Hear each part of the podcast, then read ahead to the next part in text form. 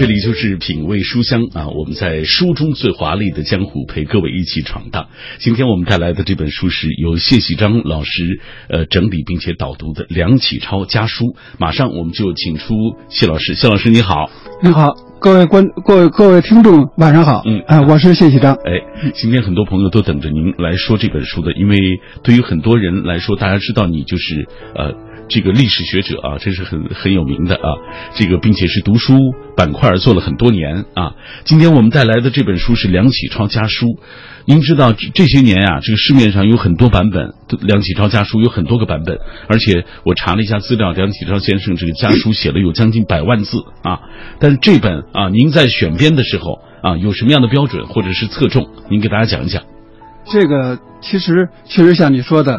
那个梁启超家书呢，在市面上流行的版本很多，嗯，啊，我也看过其中几种，呃，因为这个当时前几年呢，我写了一本梁启超传，嗯，这个书出来以后呢，呃，反正出去啊，在外边啊，碰到一些朋友啊，或者一些读者啊，他，我就发现大家最愿意谈的哈，是梁启超这个跟子女的关系这部分，嗯，啊，就是我记得那年，呃，春节。我跟家人我们一起去那个土耳其旅游，嗯，就在我们这团里，就有几个这个女同志，她们好像都是搞幼儿教育的，就特别关心这个梁启超的这种家教的方式。后来听说我是写过这个梁启超传的，就这一路上老跟我谈这个梁启超的家教问题，嗯，后来我就感觉这个可能很重要啊，就是可能从一般的读者来说，他更关心。这个方面的问题，嗯啊，因为你说梁启超的在政治上、思想上或者其他的方面，他都可能很大的事儿是吧？但是跟一般的老百姓，他还是隔着一些东西。嗯，这个呢，就是隔得很近，所以我想呢，这有可能是应该再做一个专门的东西。嗯，恰好这个时候，就这个中州古籍出版社的一个编辑，他跟我约稿，他说，呃，希望我做一个这个梁启超家书的新版本。那么后来我就把这事儿给接下来了。嗯。啊，这个我当时想的就是说，因为我从以前读的那个其他版本当中呢，我有一个感觉，就是，呃，那个编的呢都不是很严谨，嗯。啊，就是总有一些让我不满意的地方，哦，啊，不满意的地方呢，就是有的是那个，比如说，呃，年代或者日子，他排的并不并不对，嗯，因为梁启超写家书，他有时候不写年，不写月，他就写个日子，有的时候写日月，就是这个呢就容易。把它穿插错了，嗯。啊，就是前后颠倒，就的这种情况，这是一种哈。嗯，再有一种呢，就是说，呃，因为梁启超的家书那手稿啊，他那个有的不是特别好认，嗯，他可能在整理过程当中，就有一些这个错误，嗯，或者说这个丢字落字的，或者说这个把这个字认错的这种情况也有，嗯，包括这个当年丁文江他们搞的这个呃梁启超的年谱长编里边引用的家信，其实也有错误。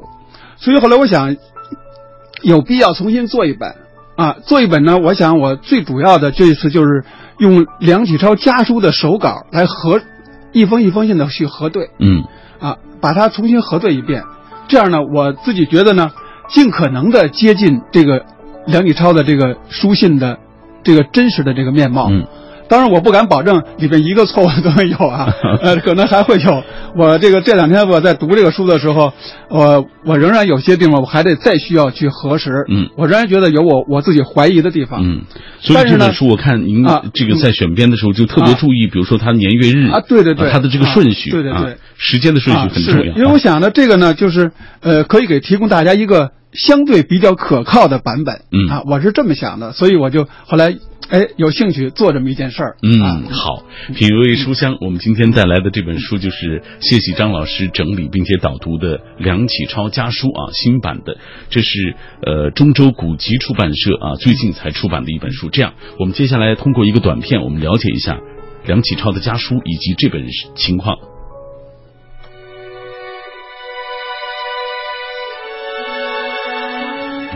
梁启超是中国近代著名政治家、学者，更是一个开明的父亲，一个高明的教育家。梁氏一门九个子女都成了杰出人才。由学者谢喜章整理并导读的《梁启超家书》，收录了梁启超家书二百零二封，展现了梁启超对子女的父爱与家教。梁启超的子女个个成才。其中梁思成、梁思永、梁思礼是中国科学院院士，这是在中国家庭中最为少见的。他们的成长离不开梁启超的教育影响。梁启超与孩子们有密切的书信往来，他写给孩子们的每一封信都传递着父亲的体温，娓娓道来，透着坦诚、平和、真挚和暖意。种种人生道理就这样在润物细无声的诉说中，潜移默化的影响着孩子。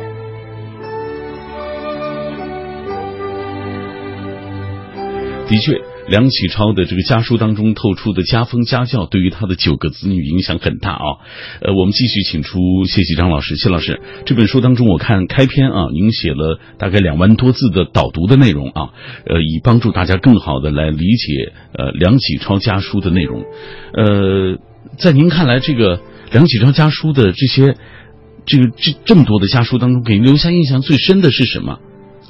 就是如果说给我印象最深的，我觉得就是梁启超这个人的那种父爱。嗯，其实就是说，呃，我们都是做父亲的人啊，嗯、这个我们跟梁启超当然没法比，他不光是就是说，呃，学问很大啊，嗯。这个他的事情也很多，啊，子女也很多，嗯。那么他能够写一百多万字的这个家书给孩子啊，嗯，我觉得光是这个量来说，就是我们不能企及的。是。啊，就这点是特别感动我的，因为我们之间，就是我现在也想，比如说我自己的孩子，当然就是说我们经常常年住在一起啊，嗯。没有机会写家信，但是我觉得，呃，很多家长其实连跟孩子说话的时间都没有，是，是吧？嗯。就是好像工作很忙，其实你仔细一想，呃，不见得你就忙到那样的程度，没错没错，因为梁启超的这种家信，很多家信啊，可以说大部分家信都是后半夜写的。嗯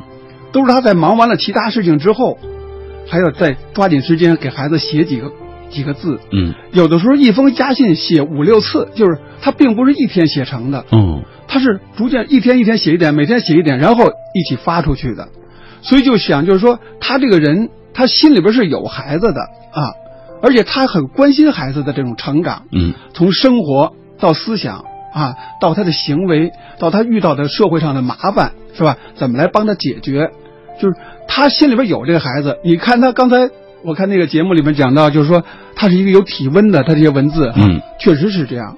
就是其实他跟孩子交流的时候，他也把他自己的烦恼交给跟孩子进行沟通、嗯进行交流。嗯所以这是让人感觉是一个很平和的一个很很这个平等的一个父亲，没错，并不是一个高高在上的父亲嗯啊。我在看您这个序的时候，我啊特别注意到，就是您还讲了梁启超小时候的成长历程其实他成长为一个这样一个，比如说开明的父亲，或者是嗯呃他的这个政治啊、教育方面这么成功，就是因为他从小有这样的一些生活经历啊。他从他父亲、从他祖父身上其实学到了很多东西、嗯啊。嗯，所以这个序其实能够帮助大家更好的来理解梁启超家书的这样的一些情对，感。当时为什么想写一个导读呢？嗯就是说，呃，因为确实是梁启超的那种家书，他跟孩子谈的问题涉及的面很广。嗯就是如果这么就是零散的哈，就这样给大家一封一封去看，也可能抓不住什么东西。另外就是说，一般的读者可能对梁启超没有一个系统的了解，嗯就是他的这种家风家教，他背后的这个背景、精神背景究竟是什么？嗯我其实是想通过这个这些文字哈、就是我写的这些导读，所谓的导读吧，呃，就是把梁启超的这样一个精神背景展示给大家。嗯就是他教育子女的这些思想，这些东西是从哪儿来的啊？比如说，他从他祖父那儿得到了什么？嗯从他父亲那儿得到了什么？从他的老师康有为那儿得到什么？是吧？然后他自己在这个读书成长过程当中，他体会到了什么？嗯这些东西融合，最后成为梁氏的这样一种家风和家教的内涵。我其实我是想在这个导读当中把这个东西梳理清楚。嗯这样呢，大家在看书信的时候呢，可能就会能抓住一些东西啊。好，呃，我们同步关注一下大家的留言，因为今天很多朋友都在呃跟我们一起聊啊，呃，关于这本书的一些情况，尤其是听到呃谢启章老师的一些解读啊。今天你看大家在说，就是去年。呃，有一位朋友说，去年啊听了小马哥节目播出的资讯之后，特意去聆听了那场关于鲁迅先生的讲座，主持人就是谢锡章老师。当时这个嘉宾们谈到谢锡章老师最近在写关于梁启超的这个啊文字啊，刚刚看到内容就是家书啊，这个家书抵万金对我们也很有教育意义，所以他就说是不是去年的时候就开始写，就是关于这本书的这这些内容了？对，这个书应该是从。呃，零四年，嗯，就启动开始编，嗯，一四年还是零四？一四年，一四年，一四年，对，从一四年开始编这个书。开始的时候，我以为呃很容易，嗯，因为我想那个梁启超的这个书信，那个他那手稿，嗯，中华书局已经出版了，对，啊，两大本，你可以拿这个来，你就一篇一篇对就完了。我觉得就是一个呃校对的功夫。后来其实呃做下去之后，就发现不是那么简单啊。就是后来我原来想几个月会完事儿，结果弄了一年多。嗯啊，就是因为它里面涉及的问题很多，而且呢，你要不是不做的很细致的话，包括注释。嗯，为什么这次里边做了很多注释？注释，因为这个书信当中，他在提到一些人名啊、地名啊，或者说这个一些事情的时候，他都很简略。是，他用了很多代称。你如果不加以注释的话。我们现在的就闹不清楚是说的是怎么回事儿。他跟子女在写书信的时候，因为都是那个时代，他们彼此都知道。他们知道啊，就是咱们在读就比较困难。所以你看，这些工作对于现在我们的这些读者能够更好的理解他家书是非常有效的。是说了这么多，听出来了，这是一个费时费力的事情。嗯啊，但是为什么你说耗了一年多啊，还要完成这么一件事情呢？因为我觉得这个这个现在，因为这特别是最近这几个月哈，嗯，我看包括媒体上，包括各个方面，大家都在讲这个家风家教的问题。其实我们这个大家这些年来哈，其实一直在讲中国这个社会中的道德问题哈，是一个很大的一个大家议论的一个焦点。没错，嗯。那么这个道德问题，其实说起来的话，按照中国传统文化来说哈，那么家庭是一个基础。家教是一个基础，嗯，是吧？过去儒家讲修身齐家治国平天下，嗯，那么这个齐家是一个很核心的一个一个一个，它是关联着上下从个人到社会之间的一个关节点，嗯，所以我觉得家教非常重要。而我们这个这些年来呢，因为它传统文化，它这个这些年开始提倡了，是吧？那么它具体的这种这种家教，找到一个很典型的。就很不容易，其实，嗯，是吧？我觉得梁启超的家教家风是一个非常有意义的一个一个事情，所以你这个事儿你怎么做，费多少时间，我觉得都值得，嗯，费多少时间都值得。你看，谢启章老师说的真好。这样，我们接下来继续透过一个短片，我们进一步了解这本书的相关内容。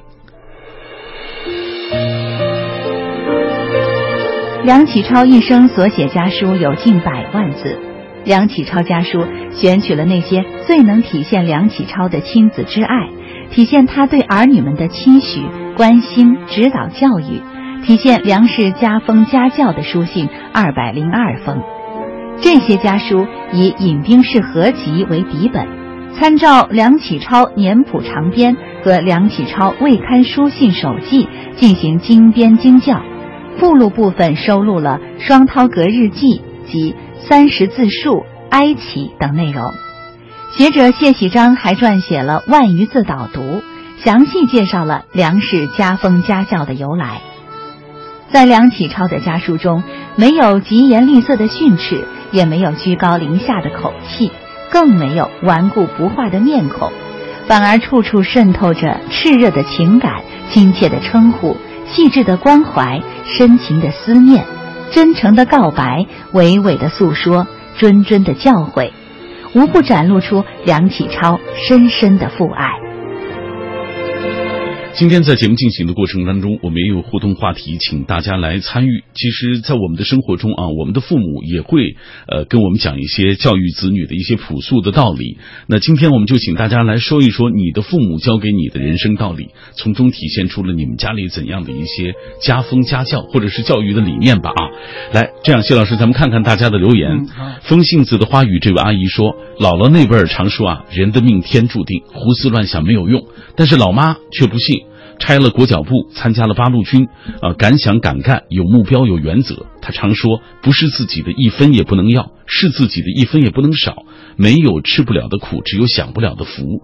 父亲呢，则是吃亏是福，知足常乐，随遇而安。他说：“我随父亲的多，宁愿自己吃苦，不让对方为难。”你看老话讲，吃亏人常在啊。我记得我我小时候，我妈经常说，吃亏人常在，吃点亏没关系啊。来，记忆长歌说了。我的父母呢，书读的不多，但是话语言谈潜意当中包含着朴素的生活哲理。比如说，常对我们说的就是出门在外啊，你不惹事，但是遇事儿呢，咱别怕。哎，对，这个靠朋友不如靠自己，做人要实在，吃一些小亏啊，将来好人终会有好报的。只有你等机会，机会从来不会等你啊。这些一听就明白的话，当时觉得不以为意。真正面对社会了，才体会其中的深意。自立自强，勤勉节俭，友善他人。父母没有给我们留下所谓的万贯家财，但是这些知识，说实话啊，这个为人处事的道理是受用一生的。你看，说到底，其实父母对于孩子的教育，或者留给孩子的，不是说你有多少钱留给孩子。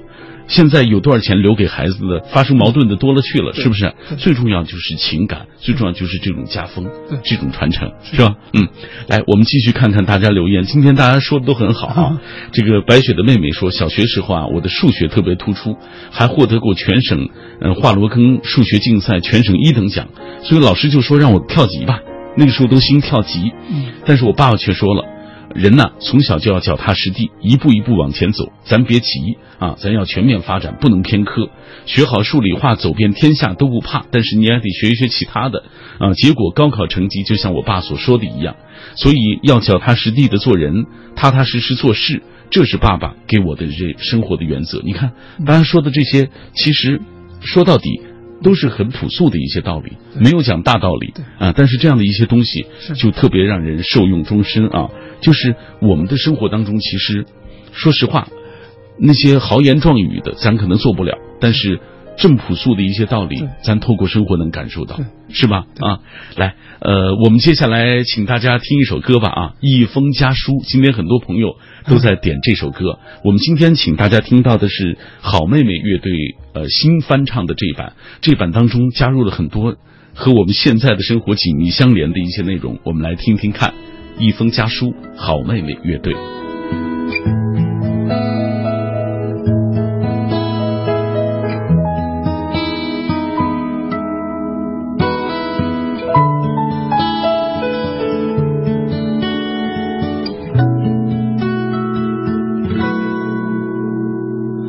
亲爱的爸爸妈妈，你们好吗？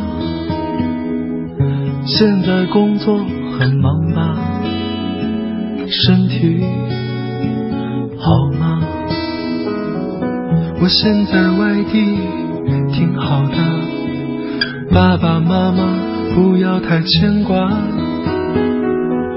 虽然微信常常在发。其实我更想我其实混的不是很好。我买了一双舞鞋给妈妈，也舍不得穿上吧。妈妈一定在广场称霸，你就是小区的一朵花。你们就别再催婚了。婚姻大事我从没放下，现在有个不错的姑娘，把照片发你们看看吧。你们每一个人都在撒谎。爸，很多事情不告诉你，只是不想让你担心。妈也不是每件事情都告诉你，如果你惦记他。就跟他说点他想听的，告诉他我们都很好。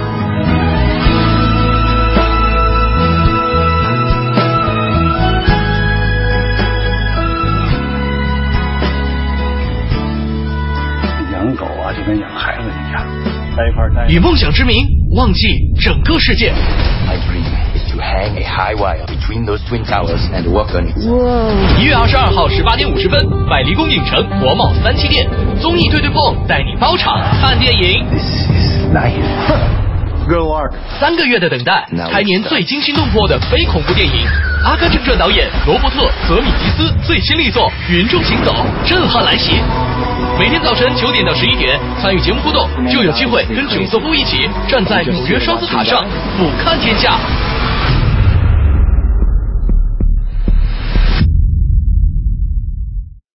完美中国有限公司明月牌空气净化机，有效去除有毒有害气体和细菌，同时颗粒物 PM 二点五、PM 零点五去除率达百分之九十九以上，六百七十万负离子，森林般的呼吸，室内好空气，明月带给您。文艺之声，FM 一零六点六，交通路况。交通路况，这时段我们来关注明天的出行提示。明天是周四，限行的车牌尾号是一和六，请大家要注意了。为了改善机场高速整体交通运行状况，从上一个周六开始，封闭机场高速北高入口，也就是说，京密路北高去往机场高速进出京双向的入口都封闭了，但是机场高速去往京密路的出口仍然保留着。文艺之声，FM 一零六点六，天气预报。天气预报，欢迎和小马来关注。北京今夜多云转阴，有轻度的霾，北部地区有零星小雪或小雪，最低气温零下八摄氏度左右。明天白天阴，大部分地区有零星的小雪，最高气温零下二摄氏度。今天后半夜有雪，容易形成道路结冰，夜间出行请大家注意交通安全。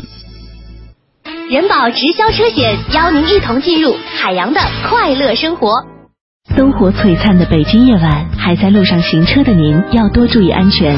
人保直销车险温馨提示您：路上行车多留心，切莫心急催前车。好友车内勿闲聊，避免嬉笑和打闹。雪天道路易打滑，慢踩油门，缓刹车。这些提示牢记心，人保伴您安全行。人保直销车险四零零一二三四五六七四零零一二三四五六七。海洋的快乐生活，你的奢望呢，一定要配得上你的本事。哎，这个说到这个分寸啊，分寸呢就是一个技术活真的，有的时候用力太猛，难免姿势走形，是吧？你之所以迷茫，就是因为啊，你的才华和你的梦想不匹配，而活得老让人觉得心疼，也是因为能力和愿望你不匹配，换个梦想吧。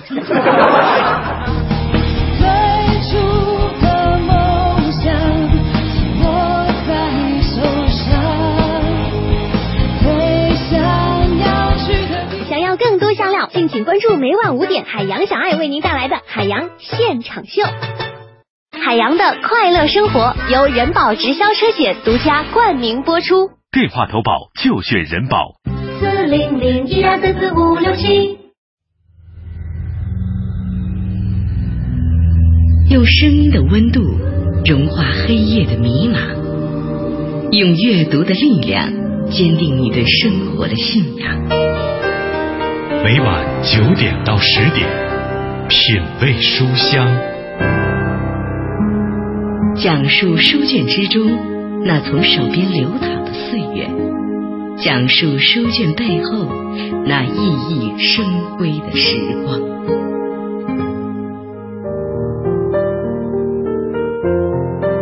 感谢你继续停留在 FM 幺零六点六中央人民广播电台文艺之声的电波当中，我是小马。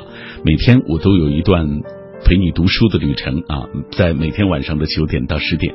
呃，今天晚上我带来的这本书是著名的历史学者谢启章老师整理并导读的梁启超家书。在我们节目进行的过程当中，当然也欢迎大家通过微信、微博来跟我们保持紧密的联络啊，说一说你听节目的感受，当然也可以说一说你的父母给你说过的那些朴素的教育你的那些道理啊。呃，这个每个家里其实都有一些咱们说的老话讲这个家风家教的这个传承。呃，我们也来看看大家的留言。这样，谢老师，我们一起来看。好，双业务长安说了，家书厚德载物，从诸葛亮的《诫子书》到这个板桥家书、曾国藩的家书、傅雷家书，融入了传统文化的精华，也影响了一代一代中国人。呃，相比激情洋溢、针砭时弊的政论，梁启超的家书人们所知并不多。这本书就是引领我们走进他的家书世界。这个宽严得当、教子有方、爱子有方，梁启超的丰富情感与博大宽厚，都通过他的家书字句潜移默化地影响着他的子女。呃，他们个个后来不逊其父，与这些家书言传训导应该说不无联系。遥想当年鲁迅先生。嗯，启发国人，我们现在应该怎样做父亲？或许从梁实秋的啊，包括这个梁启超的家书当中，都可以得到各种的思悟。而浸透个人感悟的谢启章老师的角解读，如同有营养的旅行指南一样，为读者提供了阅读方便，也是他与这个梁启超的。他说是，呃，这个超时空的 啊，这个心灵对话啊，因为他觉得你这你这个理解其实无异于是带领我们跟梁启超先生来对话的这样一个过程。呃，来微信平台当中，很多朋友也在呃分享他们的感受。这位啊，他的微信的名字叫祸害人啊，他他说对梁启超先生的了解应该说不算多，现在正在读《南渡北归》，里面对梁启超及其子女做了一些描述，比如说他安排儿子梁思成学习。建筑，梁思永学习考古，啊，这个梁思永呃曾经写信询问他学习考古的这个作用啊，呃，他只说表面上看似乎无用，但是从深层意义上来讲却是非常重要的。也写到他因为这个肾病住进了协和医院，为了在我国推行西医，明知道医生误导他的好肾切除之后，还在为协和说话。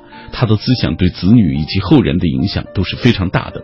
他说到这点，我们没有搞清楚，您给我们讲一讲。嗯，就说他其实好像是医生，这个好像是误切除了他的肾这块儿。对这个事儿呢，其实现在已经比较清楚了。嗯啊，就是当时出了这样一个所谓的医疗事故吧。嗯啊，但是其实大家就是说对梁启超最感兴趣的是他的这种态度。嗯，因为这个事情出来以后呢。呃，当时包括《晨报》啊，很多报纸都在他的很多朋友，包括他的学生都在写文章，这个攻击协和。嗯，啊，那么他就写了一篇文章为协和辩护。哦，为什么呢？就是说他的思路是这样，就是说，呃，当时西医刚刚进入中国，嗯，就是大多数老百姓还并不接受这个东西。他说，你如果用一个偶然的这样一个事故，就说西医有什么什么问题，这个对西医进入中国。它没有什么好处，嗯啊，它是从整个这种就是对科学的这样一种发展来考虑这问题的，并不是从自身的这个角度考虑问题。嗯，所以我觉得这是他一个高风亮节。对，你看他的这种思想，他很少从自己的这个角度去考虑的。嗯啊，他都是从这个整个民族的这样一种思想文化建设上去考虑这个事儿啊。人就有大格局、大视野，啊、所以人家成了大师啊。来，我们继续看这个何乐说了，呃，记得大三那会儿啊，我很迷茫，不知道以后要干什么，也不知道到底怎么样生活才是幸福的。我给家里每一个人都发了一条短信啊，问大家幸福是什么，什么样的生活才是幸福的。印象最深的是我爷爷的回复，那是凌晨三点多回过来的短信，他只写了几个字，说知足常乐啊。当时我就哭了，我真是觉得这个老人的这种心啊，对于我的，对于这个呃孙辈的这种关关怀。来，我们继续看一看，天空甲板说了，这本书让我想起。呃，曾文正公家书全集、外公家书、小情书，还有严氏家训，想挺多，读了很多书啊。这位甘肃糖糖，他说离家的时候，父母曾对我说：“好好学习，别学坏了，将来考哪个学校，爸妈就算卖血也供你读。钱够用吗？不够的话，呃，等爸妈卖点粮食，卖几只老母鸡给你送来，顺便给你送好吃的。但是当时说实话，我不听话，叛逆。”啊，辜负了父母，没考上好的学校，肠子都悔青了。他说：“天佑我父母平安健康长寿。”你看，总有一些话在当我们当孩子的时候听不进去。是，您教育孩子也一定有这样的感受。嗯嗯，就是说，因为我刚才说到那个鲁迅啊，嗯、就是鲁迅曾经写过一篇这个我们应该怎样做父亲。对，其实我这个教育子女，有一次那个也跟读者们聊天，就他就问我，就是说，呃，我这个教育子女，嗯，受没受到梁启超的影响？嗯，我说我这个开始有这个小孩的时候呢，那时候对梁启超还没有了解呢，嗯，啊，那时候了解很少。我当时这个目标就是在我的这个心心目当中是很重要的一个，就是鲁迅先生，他的这个我们应该怎样做父亲，我是没有小孩的时候就反复的读过了，嗯，啊，就已经做好准备要做。对，就我当时就是想按照鲁迅先生说的这个去做，嗯、就是说我们监住黑暗的闸门，放他们到光明的地方去，嗯，就是说不管有什么事，我们替孩子扛着。但是我们要给孩子一个自由快乐的这样一个成长的环境。嗯，其实我确实是对我的孩子是这样来教育和这个跟至少跟他建立一个平等的这样一个关系的。嗯啊，我相信我我跟你像我儿子，我们两个人，嗯，应该应该很多人都说儿子很难跟父亲这个深聊是吧？是啊，跟母亲关系会更好。啊、我们两个人从小就是他从他小的时候，我们俩到现在，嗯、有时候聊到夜里一两点钟。都聊不完，嗯啊，当然他现在结婚了哈，嗯、他自己有家了，嗯、现在没有这个机会了。嗯，以前我们俩就是在家里经常是这样，搞得我爱人有时候都有点嫉妒，就 我们俩光聊，把他冷落在一边了。嗯，啊，就说明我跟他的关系，我们是建立这样一种关系。嗯啊，嗯嗯，嘿，像朋友一样啊，对，这种平等的关系。啊、来，在北京红说了，父母都是评书迷，不过不是听书找乐啊。呃，这个消磨时光，而是常常将书中做人的道理说给我。什么三条大路走中央啊，善恶到头终有报，人间正道是沧桑。印象最深的就是但行好事，莫问前程。做事为人不要急功近利，认为对的尽管去做，结果并不重要，这过程很有意义。有时间陪老人听书，思悟其中的道理，也算是文化的一种传传承和接续。哎，你看一举两得，是不是？呃，来。呃，下面我们再来看看，嗯，今天很多朋友在我们的微信、微博的平台上呃留言，跟我们一起讲家里父母对自己的影响。但是我也看到了一条啊，谢老师，你看这个爱月说了，我的妈妈教给我的就是打麻将以及重男轻女，我的爸爸什么都不管。这是家里的情况，你看这样的孩子，我想对他的这个心理的影响，包括他为人处事的这个影响非常大。家庭环境还有父母，父母有时候不说话，他的行为可能对孩子产生影响。嗯，这个行为的影响有时候甚至比说话的影响还要大，是吧？嗯、当然，这个行为有正面的这种影响，也有负面的影响。就是说，这个影响产在孩子心里究竟产生什么样的东西，也跟这孩子本身有关系。嗯，其实我们看很多成功人士哈。我们看他的传记或者什么，他的家庭环境不一定很好，对啊，但是他也可能自己就是很要强，是吧？或者说啊，他很能处理这些事儿，嗯、他慢慢就从社会上走出来了。但也有就沉沦下去了，或者变得很有问题，是吧？嗯，这样的情况都有。所以我觉得关键是在个人，嗯啊，就是父母可能没有给你提供更多的东西。我们因为不可能每个父母都是梁启超，是吧？是是是啊，就是你遇到的父母也许是有一些问题的，但是我觉得我们自己。要把握住，嗯，是吧？我们自己要把握住，你要从父母的身上去看到好的东西，是吧？也许这个父母天天在教你打麻将，但是他身上肯定还会有很闪光的东西，嗯、是你没有注意到的，嗯啊，你从这些当中可能慢慢慢慢就会体会，为什么人家说就是说不养儿不知父母恩，你到了你自己。有了孩子以后，你才能知道父母疼你，或者说父母对你的那样一种爱表现在什么地方。嗯啊，你才能慢慢体会到。哎，说的真好，你看啊，来，我们接下来继续透过一个短片来了解我们今天介绍的这本书，这就是由谢喜章老师整理并且导读的《梁启超家书》。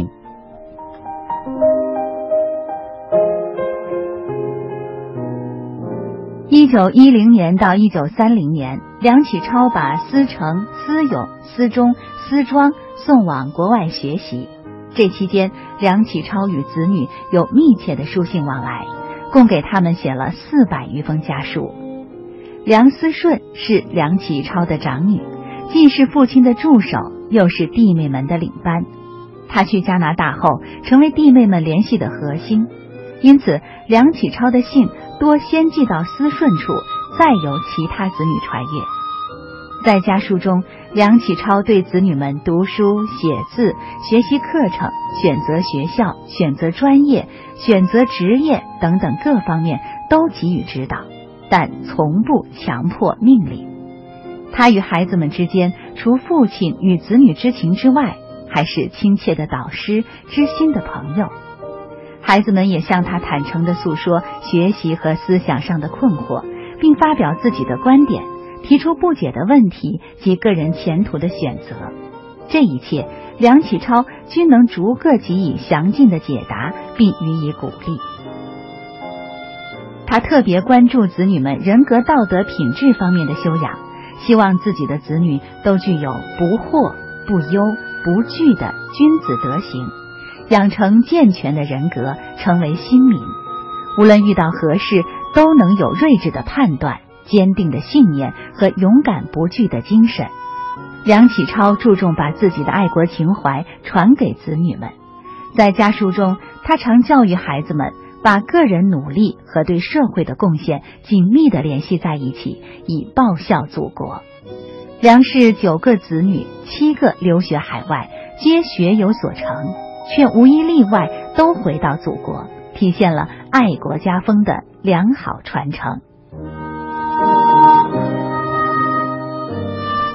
嗯，通过这个短片，我们就了解到，你看梁启超通过这个家书教育孩子，他真是有心得，并且他这个成果非常丰富啊，对，也非常丰厚，应该说啊。这样，呃，接下来咱们说了这么多，他的家书写得好，对孩子影响大。这样，谢谢张老师，咱们就给大家点几篇，到底啊，他好在哪儿？他写到什么内容，好不好？来，给我们讲一讲。比如说，这个刚才大刚才那个短片提到，这个梁思顺哈是他的大女儿，嗯。呃，一直跟随着他，呃，做他的这个助手是吧？帮助他处理很多事情。嗯，而且他这个大姐，确实是比一般的几后面几个弟弟妹妹都要大很多。嗯，他比梁思成就是他的弟弟，应该大十几岁，就是他是在这个戊戌变法之前嗯出生的。嗯，而梁思成是到了日本之后。才出生的，就梁思成就是家里老二，老二，老二和老大之间隔十几年，嗯。啊，就是隔的时间很长，所以就说他这个大姐是做的很好的，嗯。啊，因为当时这个思成、思勇、思忠、思庄都在美国读书，嗯，而这个时候呢，思顺呢，她是跟着她的丈夫，呃，西哲在这个加拿大领事馆工作啊，因为她丈夫是一个北洋政府的一个外交官，嗯。呃，我我给大家念一封这个一九二七年五月十三号的一封信啊，但我就不多念，因为它很长，我就念一小段嗯，为什么念这个呢？就是这个时候他们遇到一个很大的问题。嗯，大家知道，大家一听这时间就知道，一九二七年五月是吧？嗯，那个时候北伐战争已经打到了北京附近，这个北洋政府很快就要垮台了。嗯，就是国民革命军就要进入北京了。那么这个时候，作为北洋政府的外交官。他就那个时候就是人心惶惶，嗯，包括这个思顺和这个西哲，那个也是心里拿不定主意，不知怎么办好。这个时候，梁启超给他写了一封信，其中有这么一段话，嗯，这就专门说到了这个梁氏的这种家风。他说：“你和西哲都是韩氏家风出身。”梁启超很少在这个书信里边专门提到这个家风这两个字，嗯，他几次提到，一个就提到韩氏家风。还一个提到忠厚家风，嗯，就是他对他的家风的一种定义，其实就是很简单啊。他说：“你和西哲都是韩式家风出身，总不要坏自己家门本色，才能给孩子们以磨练人格的机会。生当乱世，要吃得苦，才能站得住。其实何止乱世为然，一个人在物质上的享用。”只要能维持着生命便够了。嗯，至于快乐与否，全部是物质上可以支配。能在困苦中求出快乐，才真是会打算盘来。这个时候为什么说这段话呢？就因为那个时候他们很长时间拿不到工资了。嗯，他们的生活已经面临着困境了。嗯，啊，就是北洋政府没有钱了啊，而且那个时候呃也没有通，没有这个相关的这个通道也都断了。就是他们跟海外的联系也不那么顺畅了，嗯，很长时间都都收不到这个他们应该每个月得到的工资，梁启超甚至就是要资助他们一些钱，才能过日子。这个时候给他写这个信，就是其实是稳定他们的这情绪，嗯啊，就是说你要知道我们家就是这样一个家庭。有人说梁启超家很很很阔，其实梁启超家是一个农民，就是很普通的一个农民出身，嗯，他祖父他父亲。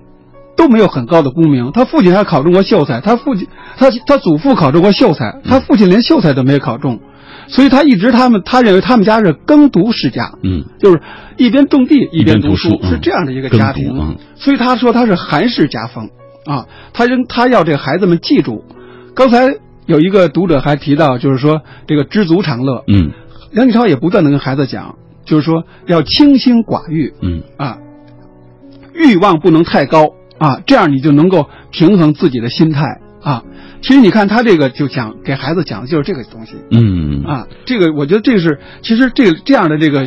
书信在这个里边很多啊，嗯，你看，既安抚了孩子啊，当时的那种呃，对于他们的困境有他们的那个动荡的心有了安抚，同时也表达了自己的那种关切啊。是是是，嗯，比如说再再有一个哈，还有一个这个很大的一个事儿，就是涉及到这个思成和这个林徽因，嗯，啊，因为这个思成和林徽因他们俩的恋爱呢，其实梁启超一直很担心的。哦。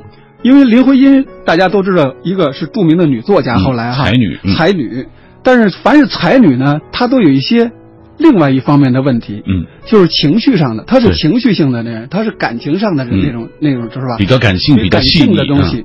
那么他的情绪就不稳定，嗯，特别是在一九二六年的时候呢，二二六年、二五年之间这段时间呢，他父亲在这个。就是东北战场上突然就被流弹打死了，嗯，那么这件事对他就刺激很大。他当时正在美国读书嘛，就很想回来，嗯，而这个时候就是说，林徽因的情绪很容易影影响思成，这是梁启超特别担心的，嗯，啊，他担心思成，一个是担心他的身体，因为他从小身体不太好，一个就是担心他跟这个林徽因之间的这样一种互相影响啊，他就他有一封信。就是一九二六年二月十八号写给孩子们的，其中有一段说到他们俩。他说：“思成、徽因性情竭尽捐集，嗯，我深怕他们受此刺激后，于身体上、精神上受不良的影响。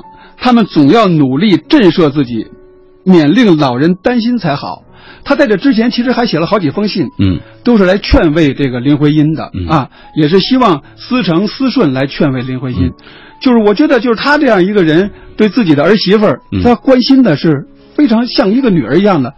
他们俩结婚的时候，他也写过这个，他说我自己又得到了一个法律上的女儿，嗯。啊，他是把林徽因当做女儿来看待的。是是是，你看，呃，这个梁启超先生这么忙啊，他有九个子女，他能关心的这么细致，每一个面面俱到。对对对，啊。是，嗯，那这样，呃，因为时间的关系啊，我们对于这个他这个家书的内容，我们就先聊到这儿啊。我就特别想知道，这个梁启超的家书，他是在当时的那个啊近百年前了，这这这么算下来啊，可是他对我们当下有什么样的影响或者是价值呢？其实是这样哈，就是我也是写这书之前也考虑过这个问题，嗯，就是刚才咱们开头其实也涉及到这个这个话题哈，就是今天我们梁氏这个家书。那么他对我们的启示究竟是什么？嗯。啊，就是我们今天，因为今天可以说没有一个家庭不重视子女的教育的，是吧？嗯，因为我们现在一个是原来都是独生子女，现在虽然允许生二胎了，是吧？但是大家还是独生子女比较多。那么大家对于这个孩子的寄寄予很大的希望，都是望子成龙。那么就是甚至现在可以说不输在起跑线上，从胎教就开始了。嗯。可是呢，这种教育呢，大多数集中在知识的量化增长上，嗯，对人的人格教育是是比较忽略的，可以说，嗯，是吧？为什么我后来我们现在发生从小学、中学、大学、研究生，甚至到博士，都会出很多问题？没错啊，就是说他的这个人格的成长是受到很多的这个影响的，没有没有抓住，所以我想梁启超的这个家教，他首先是人格教育，这是对我们最大的启示、最有价值的东西。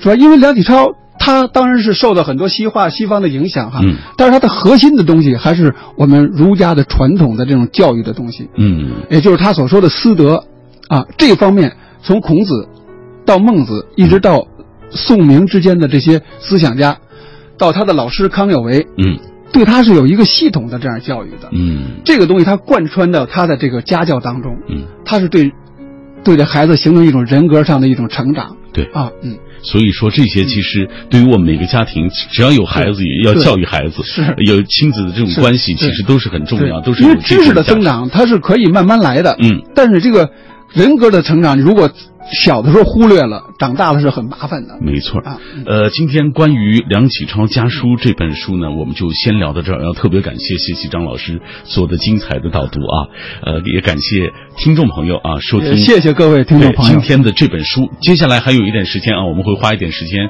来为大家梳理今天全天的阅读观察。那稍后我们再见，也谢谢谢谢张老师，谢谢主持人，社会各个观众，嗯。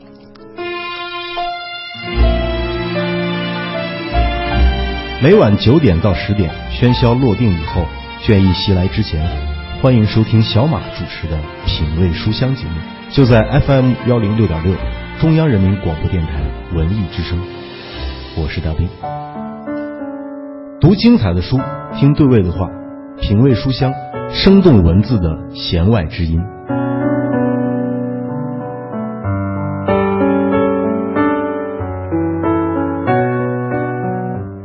最后利用一段时间，我们进入今日阅读观察的时间，和大家一起聊一聊新书的出现。今日阅读观察，今日阅读观察啊，我们。今天为大家关注的是搜狐读书二零一五年度好书之文学类好书的榜单。那这个榜单是搜狐读书携手十五家全国著名的独立书店共同推出的，共分为社科、文学、艺术、生活、少儿五大分类。今天我们关注的是文学类的十大好书，排名第一位的是东野圭吾的《嫌疑人 X 的现身》，第二位阿列克谢耶维奇的《新皮娃娃兵》，第三位是余秀华的《月光落在左手上》，第四位颜真的《活着之上》。第五位王蒙的作品《这篇风景》，第六位刘慈欣的《三体》，第第七位是博尔赫斯的《小径分岔的花园》，第八位加缪的《异乡人》，第九位清水纳言的《整草子》，第十位金宇澄的《繁花》。其实我们看到这些书也并非都是在二零一五年出版的作品，那仅供大大家参考吧。嗯。接下来，我们再来关注北大出版社推出的几本经典手绘生物图谱，打造博物学的盛宴。近日，北京大学出版社隆重推出了博物文库博物学经典丛书，丛书首批出版了三种，分别是休伊森手绘蝶类图谱、雷杜德手绘花卉图谱以及布勒霍布洛赫呃手绘鱼类图谱。均系经典手绘生物图谱，出自国外博物大博物学大师的手笔，也为我们揭开了传世博物学名作的神秘面纱。好了，以上就是二零一六年一月二十号的今日阅读观察。那到这里，我们今天的品味书香的节目也全部结束了。感谢大家的收听，明天晚上九点钟，小马和各位不见不散。